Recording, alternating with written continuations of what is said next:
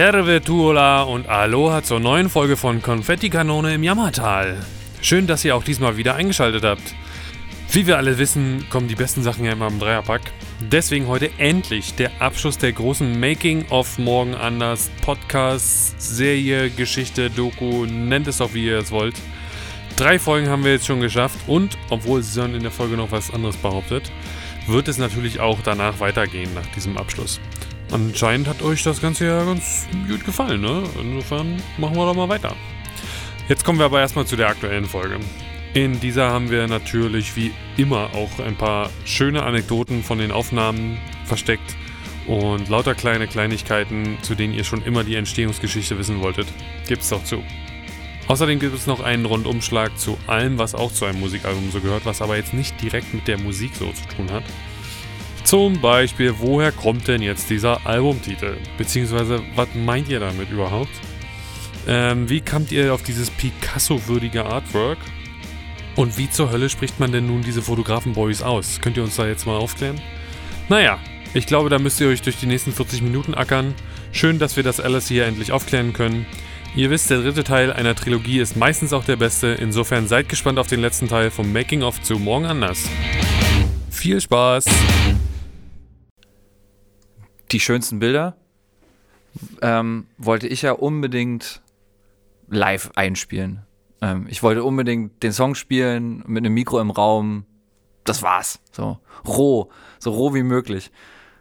Ähm, das hatte ich euch auch, glaube ich, in der Probe dann auch mal so präsentiert. Und dann haben wir das im Studio, wir, kam der Song dann irgendwann dran und dann haben wir das auch probiert. Und das lief nicht. Ich, ich hatte, A, war der, war irgendwie habe ich den Song zu langsam auf der einen Seite gespielt. Das heißt, es wurde irgendwie so eine ultra lange fünfeinhalb Minuten Version. Und ich hatte auch noch die schlimmsten Timeschwankungen überhaupt drin. Und dann, das haben wir irgendwie so einen halben Tag gemacht. Und dann haben wir den nächsten Tag das Ding komplett nochmal neu gekillt, nochmal einzeln eingespielt. Ich habe drauf gesungen.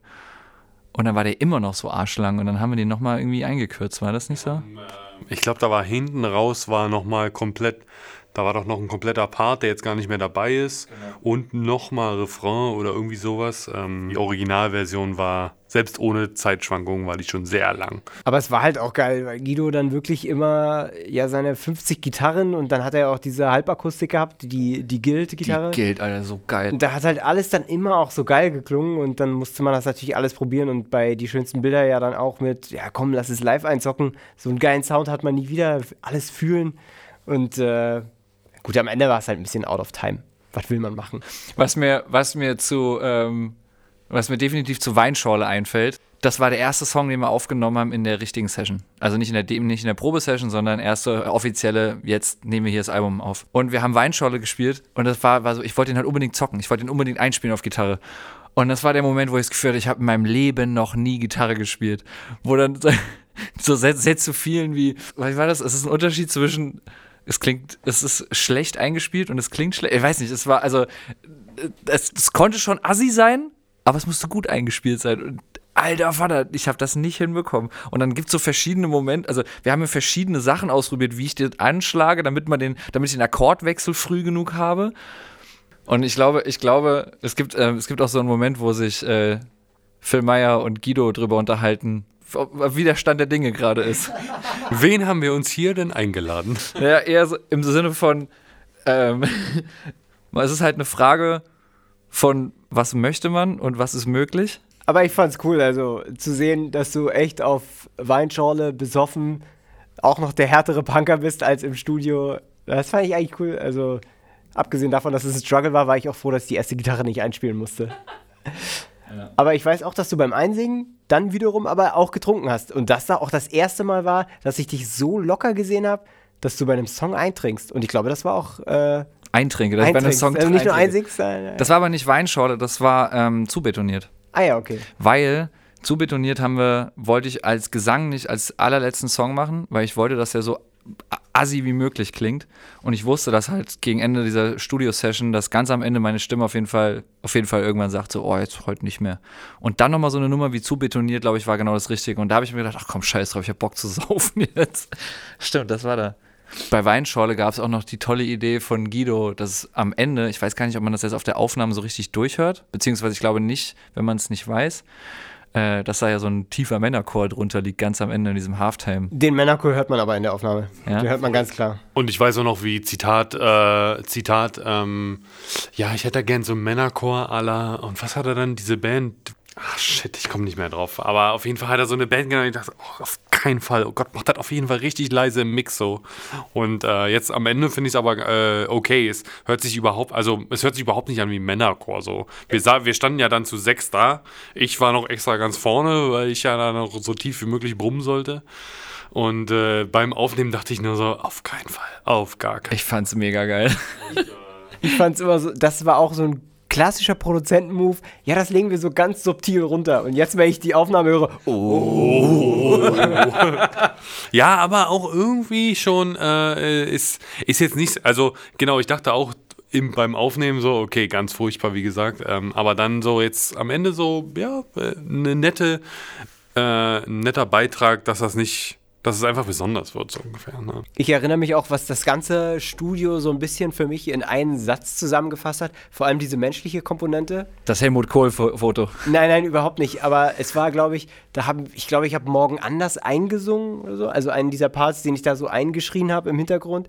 Und da ist ja dieser Refrain auch so krass hoch und wo dann die Idee war, ja, Sören, äh, schrei du das mal hinten so drüber. Und dann meinte Phil Meyer irgendwie so in, in, ins Talkback, Sören, es gibt Dinge, die kannst du gut und es gibt Dinge, die kannst du sehr gut. Und dann war ich schon so, das war so charmant formuliert, dass das für mich dieses Ganze, man hat sich einfach weder bei Kritik noch bei Verbesserungen oder bei diesen ganzen Sachen nie unwohl gefühlt. Und äh, das hat das für mich so krass zusammengefasst, dass das so gut aufgefangen wurde. Auch bei Guido, der bei manchen Sachen einfach gesagt hat, nee, sondern das musst du einspielen, sonst klingt es ja nicht so wie auf der Demo. Und ich dann dachte wie, ja, wenn Guido das einspielt, klingt es halt ultra tight, aber Guido dann der Meinung war wie, nee, muss ja schon irgendwie so klingen wie auf der Demo manchmal. Ja, Gott sei Dank. Also ich meine, ähm, Aber da, auf, ich wäre halt nie auf den Gedanken gekommen, weil für, für mich absolute Tightness die oberste Priorität bei so einer Aufnahme dann ist. Und ich ja auch nicht derjenige sein will, der dann das Album hört und immer denkt wie, ah, da hast du es nicht ganz geil eingespielt. Aber am Ende das dann so geil, menschlich so geil gepasst hat. Und immer auch konstruktiv geblieben ist. Bei jeder, bei jeder, in Anführungszeichen, Kritik. Ich finde, Kritik ist schon fast so hartes Wort für das, was da passiert ist. Es war alles immer konstruktiv, es war alles immer, äh, also ja, nett gesagt, man konnte immer was damit anfangen. Die Jungs haben immer so gesagt, so, ey, äh, passt euch das hier? Guck mal, ich kann das und das anbieten. Ähm, äh, aber gefällt euch das denn? Und ähm, andererseits waren sie dann aber auch so ehrlich zu sagen, wenn wir mit irgendwelchen Blödsinn ankamen, dann zu sagen, na Jungs, also äh, wir haben jetzt nicht mehr 2000. Und Guido ist ja selber auch, dass er gerne zwischendurch auch mit Blödsinn ankommt. Manchmal denke ich auch, um einen zu testen, ob man den Blödsinn auch wirklich abwählt, weil er hat zwischendurch mal dieses eine Hair-Metal-Solo geschrieben, was tierisch geil ist. Und ich glaube, bei dem, wenn es unser erstes Album gewesen wäre, hätten wir gesagt, komm rein damit, rein damit. das lernen wir schon noch. Und da habe ich eher das Gefühl gehabt, das ist so ein Test gewesen oder irgendwie so ein, ja, mal gucken, ob sie auf den Crap reinfallen. Ähm, stimmt, das war zu, zu Kalendersprüche, wo wir so Ewigkeiten nach diesem Solo gesucht haben und alles ausprobiert haben und er dann mit dieser, dieser Idee um die Ecke kam. Ähm, Ich finde, was man in jeder Aktion, die die äh, Leute im Studio da auch äh, in jedem Satz, den die gesagt haben und jeder Aktion, die die gemacht haben, man hat einfach gemerkt, das sind die freaking Donuts. Das ist so, die machen seit 20 Jahren Musik. Ähm, wie krass ist das eigentlich, dass wir mit denen jetzt gerade im Studio sind und ein Album produzieren? Ähm, was für ein Schritt das auch einfach war für uns äh, als Musiker, als Band, äh, so, dass die da mega Bock drauf hatten, dass man sich schon immer so ein bisschen kannte, aber dass man jetzt auf einmal mit denen da, ich meine, netto waren es am Ende 20 Tage, 12 Stunden am Tag, mit denen er abgerockt hat und ein Album gemacht hat und mit denen er so mega klar kam und quasi sagen kann, also ich meine, das wird doch jetzt bis an unser Lebensende so sein, dass man, wenn man sich sieht, so sagt, oh, hier, na, geil. So, nicht wie mit anderen Leuten, die du mal einmal getroffen hast und dann zehn Jahre später und so, so äh, awkward. Nee, mit denen wird es halt immer irgendwie geil sein. Und ähm, Ich würde gerne auf jeden Fall, weil wir jetzt so viel über Musik gesprochen haben, unbe unbedingt über, vor allem über den Titel des Albums und über alles, was visuell ist, einfach äh, nochmal kurz sprechen, also Artwork und die Musikvideos. Ja, warum morgen anders? Weil man immer hofft, dass es morgen anders ist. Dass alles morgen anders ist, dass alles morgen besser ist. Ist ja auch so, finde ich, das, das persönlichste Album, was wir bisher geschrieben haben. Ich dachte immer so ein bisschen, die Phase ist vorbei, aber ich habe das Gefühl, die, die dauert dann doch länger, so dass man, oder dass ich immer, immer das Gefühl habe, so, dass ich bin irgendwie nicht, nicht da, wo ich hin will und wo ich sein möchte und kann und wo ich als Mensch irgendwie, wie ich als Mensch gerne sein möchte. Und dann denkst du dir jeden Tag so, morgen wird anders, morgen wird anders, morgen wird anders. Und ähm, ja, das ist für mich morgen anders. Das ist für mich einfach das Gefühl von wahnsinniger, einer wahnsinnigen Sehnsucht zu, zu verändern, sich selbst zu verändern, sich besser zu fühlen oder besser zu sein, anders zu sein.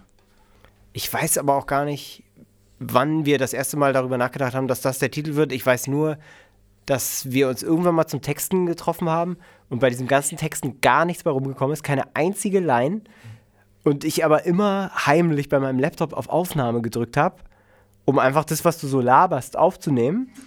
Und weil ich immer dachte, ja, wenn die Aufnahme nicht läuft, dann haut er immer so das Gold raus und dann will ich mal so gucken und habe das dann so random aufgenommen immer und dann hast du einfach auf Gitarre dieses alles macht er morgen anders, alles macht er morgen wieder gleich so vor dir hingesungen. Ich aber in dem Moment jetzt nicht gecheckt habe, wie lange das jetzt schon existiert, ob du das schon immer in deinem Kopf hattest oder woher das jetzt kam. Aber ich habe diese allererste Aufnahme noch und da dachte ich, dass ich das irgendwie cool fand.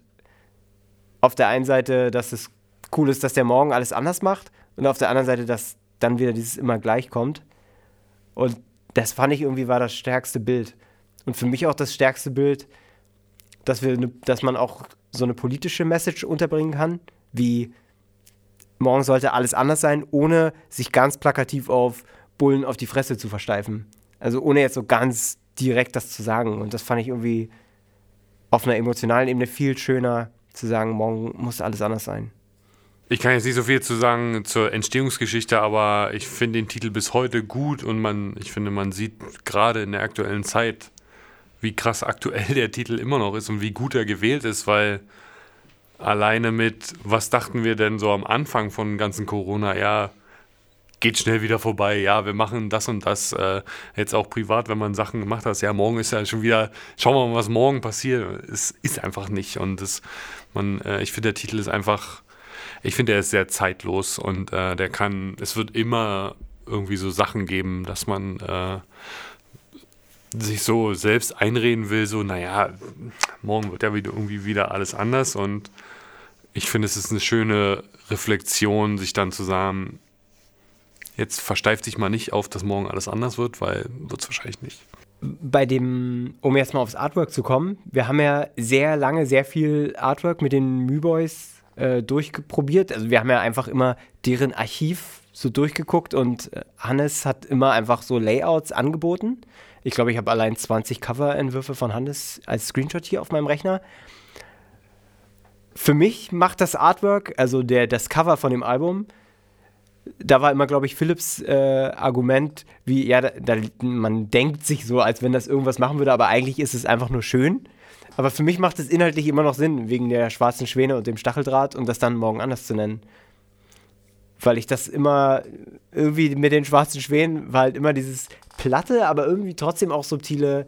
Naja, Schwäne sind halt eigentlich weiß und morgen anders und naja, vielleicht sind sie ja morgen weiß. So irgendwie hässliches Entlein. Es ist irgendwie so ganz offensichtlich, aber irgendwie war es auch so ein bisschen äh, irgendwie so da. Macht Sinn. Ich meine, ich glaube, ich war ja, ich war ja anfangs gar nicht so überzeugt davon, von dem, von dem Bild oder von auch der, der Komposition, so wie sie am Anfang, so wie sie vorgeschlagen wurde. Ich fand halt dieses Bild mit den, mit diesem Baumstamm im Wasser ähm, am See, mit den Kids, die da irgendwie spielten, das war für mich am Anfang so das Romantischste. Und so, ja, ist doch geil, morgen anders. Und dann die, die Kinder da. Aber wir hatten irgendwann dann gesagt, so lass doch, haben, den, haben dieses Album laufen lassen und haben uns dieses Album, dieses, diese Bilder angeguckt und wir haben im Wechsel dieses Naturfoto und dann dieses Foto mit den Schwänen immer so angeklickt. Wir hatten eigentlich schon das mit den Kindern gesagt, naja, das wird's Stimmt. so ungefähr. Stimmt, wir hatten eigentlich gesagt, das sollte das mit Kinderfoto sein. Ja, und dann ähm, wurde irgendwann immer klarer, ja, das sind, das die Schwäne, das passt einfach viel mehr. Das passt irgendwie mehr zu diesem, zu der Mucke. Wobei es echt komisch ist, finde ich, weil so für so ein, für so ein Punk-Album oder so ein Indie-Punk-Rock-Album ist, also wäre das, würde ich das überhaupt nicht sofort damit assoziieren. Also mit so einer Art von Ästhetik. Ich meine, ich bin völlig zufrieden mit allen anderen Covern, die wir gemacht haben und ich finde, die sehen gut aus, aber ich fand das erstmal, dass wir uns eher auf Ästhetik wirklich konzentriert haben und nicht versucht haben, also wie wir schon gerade merken, so wir wollten jetzt nicht großartig was, also ja, man könnte da was reininterpretieren, aber wir wollten jetzt nicht was sagen mit diesem Cover, sondern wir wollten ein schönes Cover haben. Mhm. Und das äh, spricht auch, finde ich, so ein bisschen mit diesem Bruch, den wir hatten mit Mitgliederwechsel. Und dann haben wir gesagt, komm, wir schmeißen auch jetzt den Inhalt aus dem Fenster. Nee, die, die, die Schriftart aus dem Fenster und wir probieren jetzt mal, wir probieren jetzt nicht hier mega einzigartig und mega, sondern wir machen was mit unseren coolen Fotoatzen, was irgendwie schön einfach aussieht. Und ähm, was uns irgendwie, das war für mich die subtilste, äh, subtilste Album-Cover-Entscheidung, wenn ich noch daran denke, bei dem Album davor, da saßen wir ja dann da und haben ganz viel gebastelt und versucht dann zu machen und das ist auch mega geil geworden und ich habe dann da rumgemalt und dann wurde das die Schrift dafür und äh, alles cool und davor war das halt mit äh, Max Nackt und so und davor die Alben haben wir relativ viel auch selber gemacht, sehr viel einfach selber gemacht. Und bei dem war es jetzt das erste Mal, es war für mich die subtilste Entscheidung, wo ich am wenigsten sagen konnte, jetzt irgendwie, äh, da bin ich jetzt am meisten, wenn ich das sagen wollte, stolz vielleicht drauf. Aber es ist einfach mega schön und es war in sich stimmig und die Fotos von den Jungs sind ja auch einfach mega cool, sodass es am Ende eine sehr für mich jedenfalls sehr subjektive Entscheidung einfach war, die sich einfach gut angefühlt hat. Gerade auch diese, was wir, also ich, ich fand das sogar eine relativ krasse, ähm, krasses Erlebnis, als wir das gemacht haben mit diesen zwei Covern. Also auf die Idee kam ja Hannes dann, äh, dass man ja hier die nebeneinander machen kann. Und dann lass doch einfach mal das Album abspielen. Und dann war es so richtig so krass, so, ey, das hat man vorher überhaupt nicht im Kopf gehabt. Und hätte man ja später gehabt, wenn es dann auf Spotify ist und die Leute sehen das so, dass man sich das ja jetzt einfach, schon so ein bisschen vorstellen kann. Und ähm man, hat, man hat richtig gemerkt, wie der Fokus dann immer mehr zu diesem, zu dem aktuellen Cover dann. Und, und alle im Raum waren so, okay, äh, krass, nee, ähm, es ist dann doch eher das mit den Schwänen. Und ähm, es fand ich war eine sehr, es war, es hat wahrscheinlich dann auch wieder mit diesem äh, äh, Umbruch und Wechsel und alles neu und so zu tun, aber nach zehn Jahren braucht man irgendwie mal was Frisches. Und das war für mich so eine richtig frische äh, Erfahrung und Entscheidung. Nach zehn Jahren in der Band lernt man immer noch was Neues, man kann immer noch Sachen anders machen, man kann immer noch künstlerisch völlig anders sein. Ich war am Anfang auch, dass ich dachte, ich war am Anfang, habe ich mich schlecht gefühlt, so wie ich mich immer schlecht fühle, auch beim Songwriting mit anderen Leuten wenn, wenn ich das Gefühl habe, unser Anteil ist zu gering, dann fühle ich mich immer so ein bisschen schlecht. Auf der anderen Seite finde ich, dass diese Fotokunst, muss man ja sagen, von den Müboys immer auf einer emotionalen Ebene auch so gut. Ich merke auch, dass sich da so ein bisschen so ein roter Faden drunter zieht, weil ich verstehe viele Sachen, verstehe ich inhaltlich nicht. So wie zum Beispiel, wie wir welches Foto zu welchem Bild äh, zusammengesetzt haben. Also im Booklet zum Beispiel bei Zünde mich an, das Bild mit äh, der Dame mit dem Kaugummi und im Kiefer. Ich kann das inhaltlich gar nicht erklären, warum das so ist. Und ich glaube, das kann keiner von uns eigentlich erklären, aber das macht halt so viel Sinn, diesen Song zu hören und sich das Bild dabei anzugucken. Der große Abschluss von dem Artwork war ja dann das Musikvideo zur ersten Single, also zu, zu, zu betoniert. Philipp, du hast es ja geschnitten am Ende. Ich, ich bin, also ich bin, also ich finde, man kann schon Stolz benutzen. Wir benutzen es ja alle in einem normalen Umgang. Ich bin sehr stolz auf das Musikvideo, möchte sowas aber in meinem Leben nie wieder machen. Falls jemand nochmal einen Job hat, der in die gleiche Richtung gehen soll, vergisst.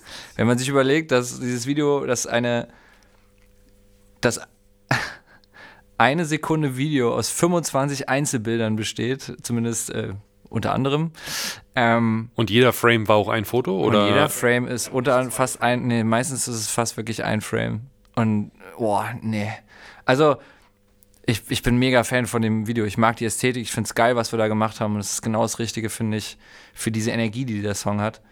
Ähm, aber das war von, vom Videodreh, der war, glaube ich, der kürzeste Videodreh, den wir hier hatten, weil wir haben in einem großen Raum performt, jeder für sich und da wurde man halt fotografiert. So, war sehr schnell alles zu Ende, weil wir haben natürlich auch auf Film fotografiert und das ist sehr teuer, auf, auf zumindest Menschen wie mit unserem Budget. Ähm, aber man performt halt einfach so ins Nichts. Weißt du, da ist so, normalerweise ist eine Kamera vorm Gesicht und dann du, du bist halt die ganze Zeit gefordert. Aber da ist es so, du performst und dann siehst du, dass die Person dann erstmal nicht fotografiert, nicht anguckt oder einen Film wechselt oder irgendwo erstmal nach was anderem guckt und denkst du so, soll ich jetzt hier nichts machen? Soll ich die ganze Zeit Gas geben?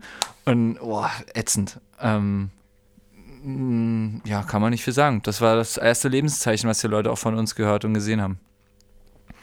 Und das fand ich gut, dass es der Song war. Weil ich finde, der ist halt, der ist, der, der tritt halt eine Tür ein. Oder den Tisch noch dazu. Das war auch das erste Mal, dass, sag ich mal, wirklich komplett jeder, also ich meine, so ein bisschen nahes Umfeld wusste es schon, aber dass komplett jeder, auch jeder Smile Burn-Fan in der hintersten Ecke Deutschlands gehört hat, okay, die Millionen, die Millionen äh, das ist äh, dass es jetzt auf Deutsch ist, ne? Ja. Und ähm, äh, das war zu dem Zeitpunkt war es für uns ja schon alte, alter Schuh so, anderthalb Jahre mindestens die Idee halt, wenn nicht sogar noch länger.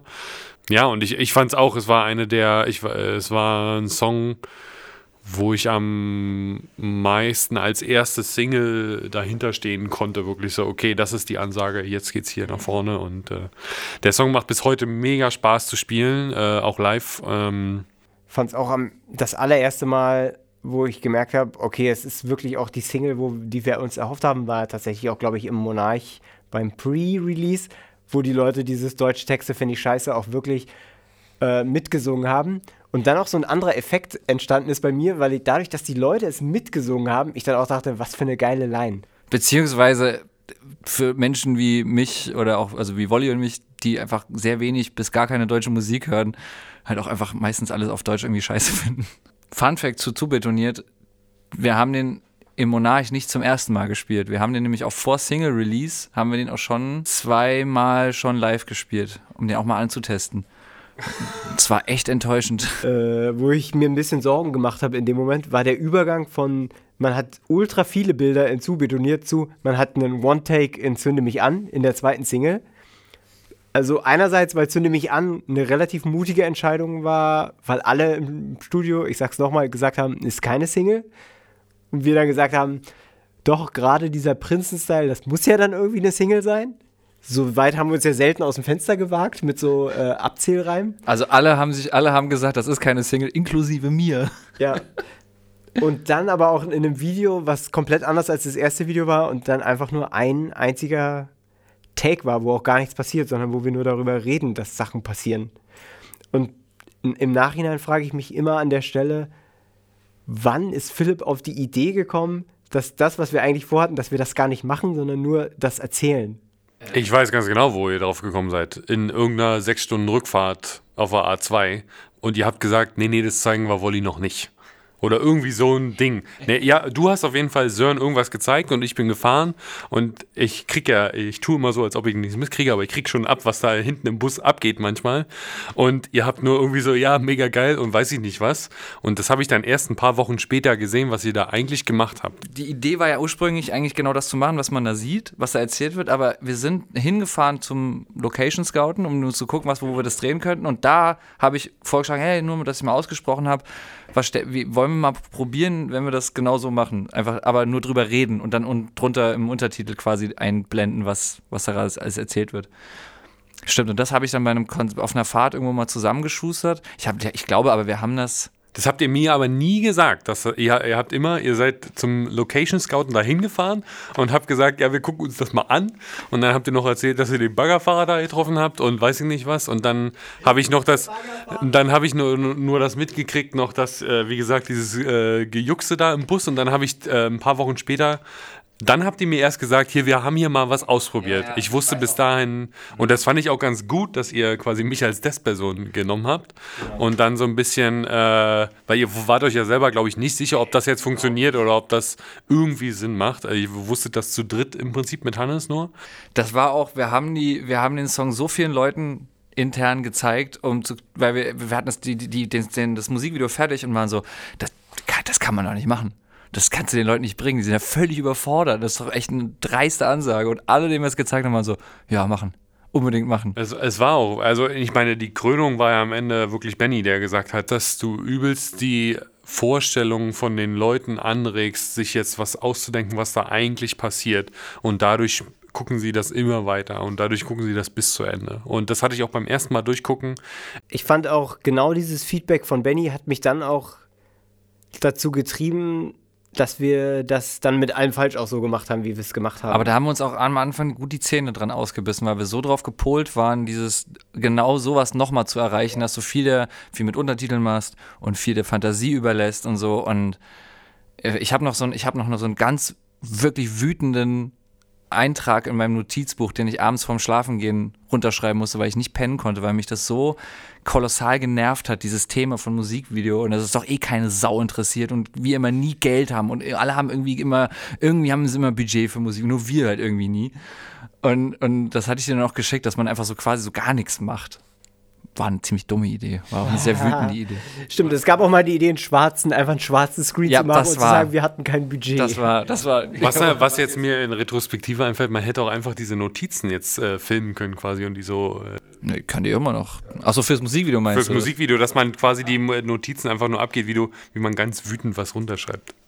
da in dem Moment hatte ich dann irgendwie diesen Spleen zu sagen, ja, okay, das ist halt unser Ding, wir sind halt die Ehrlichen. Also wir sind die, die dann ehrlich sagen, wenn Musikbusiness scheiße ist oder die dann ehrlich sagen, wenn wir kein Geld haben oder die dann ehrlich sagen, dass es nicht immer der Rockstar-Traum ist. Und bei Mit allem falsch, also die Message von Mit allem falsch ist ja am Ende, ich lag mit allem falsch. Und da fand ich dann wie, ja, dann sagt man halt mal ehrlich, dass nicht alles in so einem Bandalltag geil ist, sondern dass so eine Show auf einer Firestone-Stage, dass es auch wehtut. Dass man nicht die geilste Sau am Ende des Tages ist. Und äh, diese Aussage hat mich dann so krass inspiriert, dass ich das wirklich dann unbedingt so machen wollte auch. Das Geile daran fand ich, es war wieder so ein. Das ist immer der Moment, wo wir sagen, ah ja, äh, Smile and Bird Gurkenband. Alles ist so irgendwie am Ende irgendwie ziemlich cool und irgendwie auch durchdacht und auch wirklich so, dass man sagt, wie, ah, ach man, ist eine coole Band und so, da muss man sich keine Sorgen machen. Aber am Ende hat immer irgendwo jemand so die Akkus vergessen oder nicht geladen oder irgend so was richtig, irgend so was richtig Dummes. Und so war das auch mit Jakob. Also, ich hab die die ganze Nacht geladen und er macht das Gimbal an. Ja, ah, die Akkus sind alle. Ja, wir haben jetzt keine anderen. Ja, da muss ich halt so mit diesem Stock halt machen. Ich habe manchmal so das Gefühl, was echt uns gut beschreibt, ist, wenn wir in der Computerspiel-Metaphorik sind. Wir sind, habe ich das Gefühl, wie so eine ganz komisch laufende Ragdoll, so eine, so eine simulierte Ragdoll, aber die, die immer mehr so am Fallen ist und über sich selbst stolpert, aber dann doch irgendwie, zwar durch eine Glasscheibe irgendwie in den Raum reinfällt, aber dann doch am Ende irgendwo am Ziel ankommt. Aber der ganze Weg ist echt gurkig, krumm und man fliegt eigentlich die ganze Zeit auf die Fresse. Aber irgendwann kommt man dann doch an. Wobei ich mich frage, sind das nur wir oder ist das bei allen so? Und wir sehen halt aber immer nur das Endresultat. Wahrscheinlich ist das bei allen so.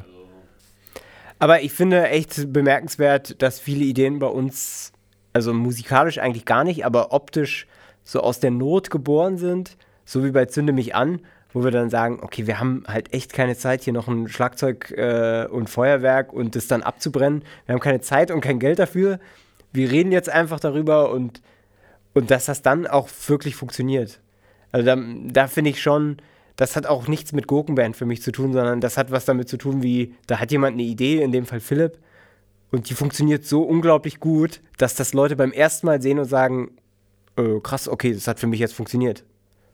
Ja, wir haben alle Musik. Gut, wir könnten noch über Leben, Leben lang kurz reden. Wegen, wegen dem Musikvideo, genau.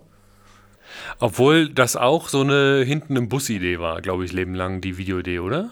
Weiß ich nicht. Ich weiß, dass, also, um, hier mal kurz äh, eine Lanze zu brechen, ich hatte nach zubetoniert zu dem Zeitpunkt null Bock auf Musikvideos. Ich hatte einfach, es lag jetzt nicht zu 100% nur an zubetoniert, aber ich hatte einfach keinen Bock auf Musikvideos. Ich wollte sie nicht drehen, weil ich hatte keine Ideen und es war alles so. Äh. Das, das Konzept, du meintest, glaube ich, auch das Konzept so von Musikvideos so, äh, äh. Und ich hatte auch keinen Bock, sie zu schneiden. Vor allem hatte ich keinen Bock, sie zu schneiden. Deswegen, wir haben ja auch viel rumprobiert, wie man so einfach wie möglich, aber auch so kreativ wie möglich ein Musikvideo produzieren könnte. Und wir haben ja auch schon überlegt, dass wir es mit ähm, Deepfakes machen.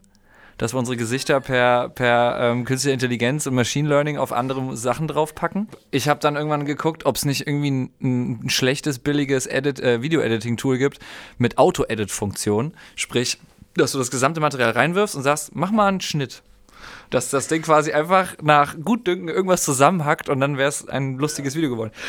Gab's so nicht. Magic's Music Maker, Alter. Ja, genau. und und dann war die. Idee, okay, ich habe nicht so richtig Bock zu schneiden zurzeit. Lass doch einfach den Song live spielen, also Leben lang. von drei offiziellen Kameramännern oder vier Männern filmen lassen und gleichzeitig noch von allen Leuten mit dem Handy, damit ich noch weniger Schnittaufwand habe. Alter Vater, aber es ging doch ganz gut von der Hand. Obwohl das eins der gefühlt geplantesten Musikvideos, wenn man jetzt mal, also abgesehen von denen, die, also das war, ich fand, wir hatten noch nie eine Musikvideo-Idee so lange bevor wir das dann gemacht hatten. Also wir hatten uns sehr früh drauf fest, äh, festgeschossen, schon vor, also davor kommen wir, glaube ich, mit allem falsch. Wir hatten vor mit allem falsch schon die Idee an sich. Ja. Ähm, das passiert bei uns sehr selten, dass wir sowas so lange auf Halde haben und dann das so geplant quasi machen und releasen. Und wir haben ja das Konzert, also ich meine einerseits ein bisschen aus Promo-Gründen und äh, so ein bisschen gemacht, aber äh, das Konzert war ich sag mal, zu einem Drittel wahrscheinlich auch, um dieses Musikvideo zu drehen, so ein bisschen. Ähm, so ein allgemeines Gefühl jetzt zu dem Album, also wie es angekommen ist, wie ihr mit dem Release happy seid, wie ähm, habt ihr jetzt wirklich das Gefühl, es ist für die Tonne produziert oder was ist so also nach dem Release mit euch emotional passiert? Ich weiß es nicht, um ehrlich zu sein. Ich weiß gar nicht, wie ich mich gerade fühle in Bezug auf dieses Album. Ich bin das das ist, das ist ein wahnsinnig tolles Album, ein wunderschönes Album. Das ist ein wichtiges Album für mich. Und das sitzt da jetzt so. Das, ich hab's ewig nicht gehört, weil oft ich höre hör ich ja auch die Musik nur, wenn wir sie live spielen. Aber das sitzt da jetzt und du wirst von größeren Bookern gefragt, ob du nächstes Jahr schon ein neues Album raus hast. Und ich bin richtig gekränkt. Ich bin richtig, ich bin richtig enttäuscht, dass dieses Album, ich bin schon echt enttäuscht einfach, dass du, dass du, du gehst mit hohen Erwartungen raus und du kriegst Feedback, was wahnsinnig gut ist und dann passiert einfach nichts. Und es ist ja nicht nur nichts passiert durch Corona, sondern es war halt auch bis zu den ersten zwei richtigen Shows war es halt echt langsam alles. war richtig, richtig quälend langsam. Und wir wussten echt nicht, wo das, was hier gerade passiert. Und dann spielst du diese zwei Shows dann spielst du diese zwei Shows, die unfassbar gut sind und du hast das Gefühl, endlich hast du wieder Rückenwind. Endlich ist es nicht nur bergauf, kraxeln und hoffen, dass dann irgendwie irgendjemand zur Show kommt. Und dann ist schwarz, dann ist Stopp.